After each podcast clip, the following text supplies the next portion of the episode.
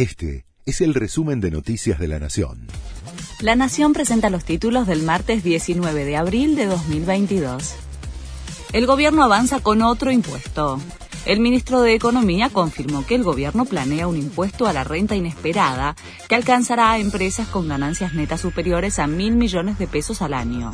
La oposición y sectores de la exportación rechazaron la suba de gravámenes, mientras que los tributaristas pusieron en duda su viabilidad.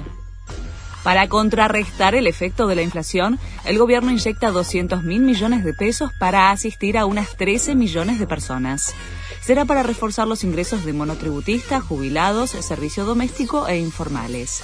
Los monotributistas de las categorías A y B cobrarán un bono de 18 mil pesos en dos cuotas y los jubilados un refuerzo de 12 mil pesos en un solo pago.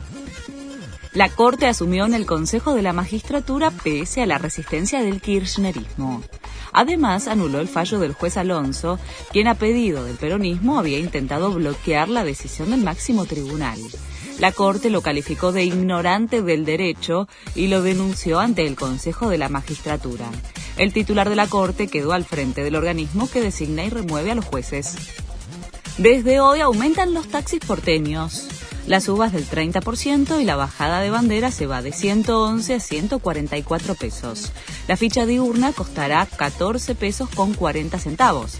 También sube la tarifa nocturna, que es un 20% más cara, y se cobra entre las 22 y las 6. La ficha costará 17 pesos con 40 centavos y la bajada de bandera 174 pesos. Aerolíneas de Estados Unidos dejaron de exigir el uso de barbijo una jueza estadounidense declaró ilegal el requisito federal que impone la utilización del tapabocas en el transporte público, incluido trenes, subtes y autobuses.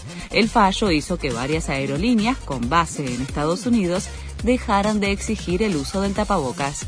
Este fue el resumen de Noticias de la Nación.